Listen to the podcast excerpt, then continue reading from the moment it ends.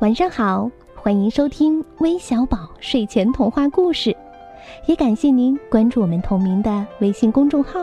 我是珊珊姐姐。有这样一只小老鼠，它呀虽然很贪吃，但是对外面的世界却充满了热情和期待。它呀就是今天的小主人公果果，来听听它的故事吧。从前有一只叫果果的小老鼠，跟爸爸妈妈、哥哥姐姐生活在一起。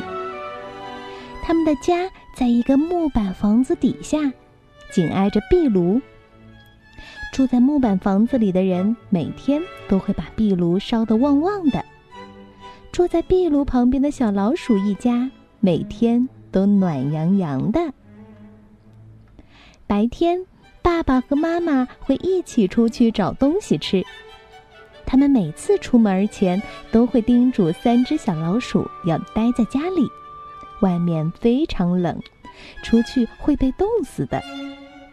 也千万不能到木板房子里去玩，因为人们只要一看见小老鼠，就会立即跳起来，拿起扫把把它们当做苍蝇一样拍死。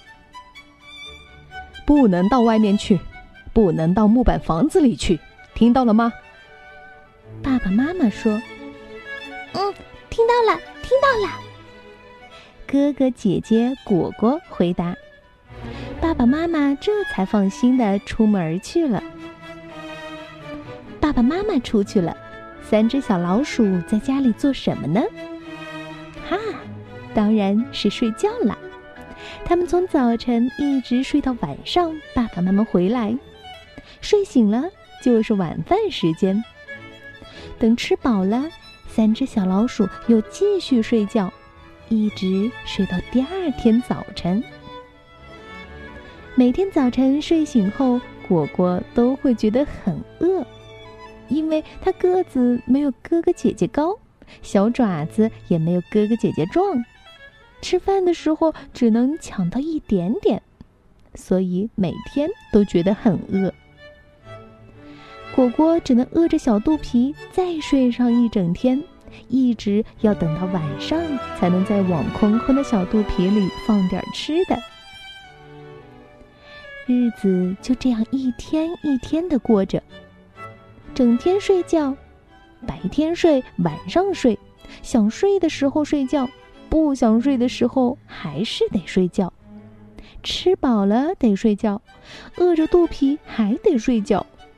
果果开始讨厌这种生活了。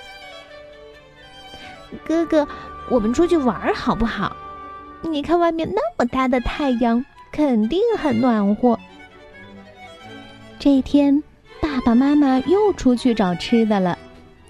饿着肚皮的果果翻来覆去，怎么都睡不着。不行，不能出去玩，外面很冷的。哥哥说完。又闭上眼睛继续睡觉。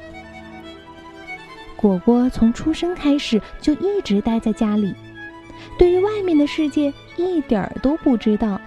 他好想出去看一看呀！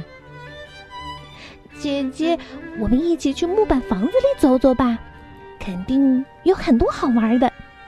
嗯，整天睡觉多没意思呀！果果小老鼠对姐姐说。可姐姐马上摇头说：“哦，不行！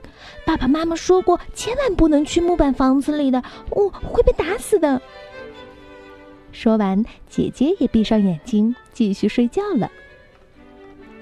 果果生气了，哥哥姐姐就知道睡觉，什么好玩的都没玩过，都是胆小鬼。哼，你们不出去，我自己出去。果果决定不待在家里睡觉了，今天就要出去走走。他又摸了摸自己的肚皮，心想，说不定还能找到一些好吃的呢。壁炉旁边有个小洞，小小的果果很轻松就能钻出去。他先把自己的小鼻子伸到洞外闻了闻，又把自己的小眼睛伸到洞外看了看。再把自己的小脑袋伸出洞外转了转，紧接着自己的小身体也伸出洞外扭了扭。最后伸出洞外的是果果长长的细尾巴。小老鼠果果现在就站在木板房子的客厅里。哇，好大呀！哦，好多东西呀！它发出一串的惊叹声。这个木板房子比自己的小窝大多了，就像宫殿一样。果果垫起自己的小爪子，小心翼翼地穿过客厅和走廊，左转转，右看看，到处都是房间，简直就是一个大迷宫。他快要转晕了。哇，有香味儿！一股淡淡的香味儿，像小虫一样钻进果果的小鼻子里。于是他顺着香味儿一直走，一直走，最后他被香味儿包围了。哇，果果看见了什么？这里有花生、玉米、糖果、麦片、饼干、巧克力、面包、奶酪，还有好多他从没见过的好东西。果果的口水大把大把的滴到地板上，他忍不住了，一下子跳进这一大堆好吃的东西里面，啊呜啊呜的大口吃了起来，一直吃到肚皮变成了大皮球，再也塞不进一点东西了。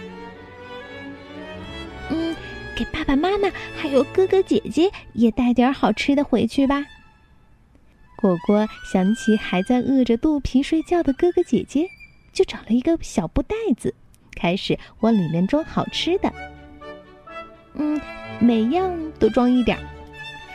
果果什么都想往袋子里装，什么都舍不得放下，一直把小布袋子也装成了一个圆滚滚的大皮球，再也塞不进一点东西。果果可扛不动这么重的布袋子。于是，他就把布袋子当做皮球一样在地板上滚起来，一边滚还一边唱起了歌：“滚啊滚，滚啊滚，好吃的东西滚一滚，滚回家去当晚饭，吃饱肚皮好睡觉。”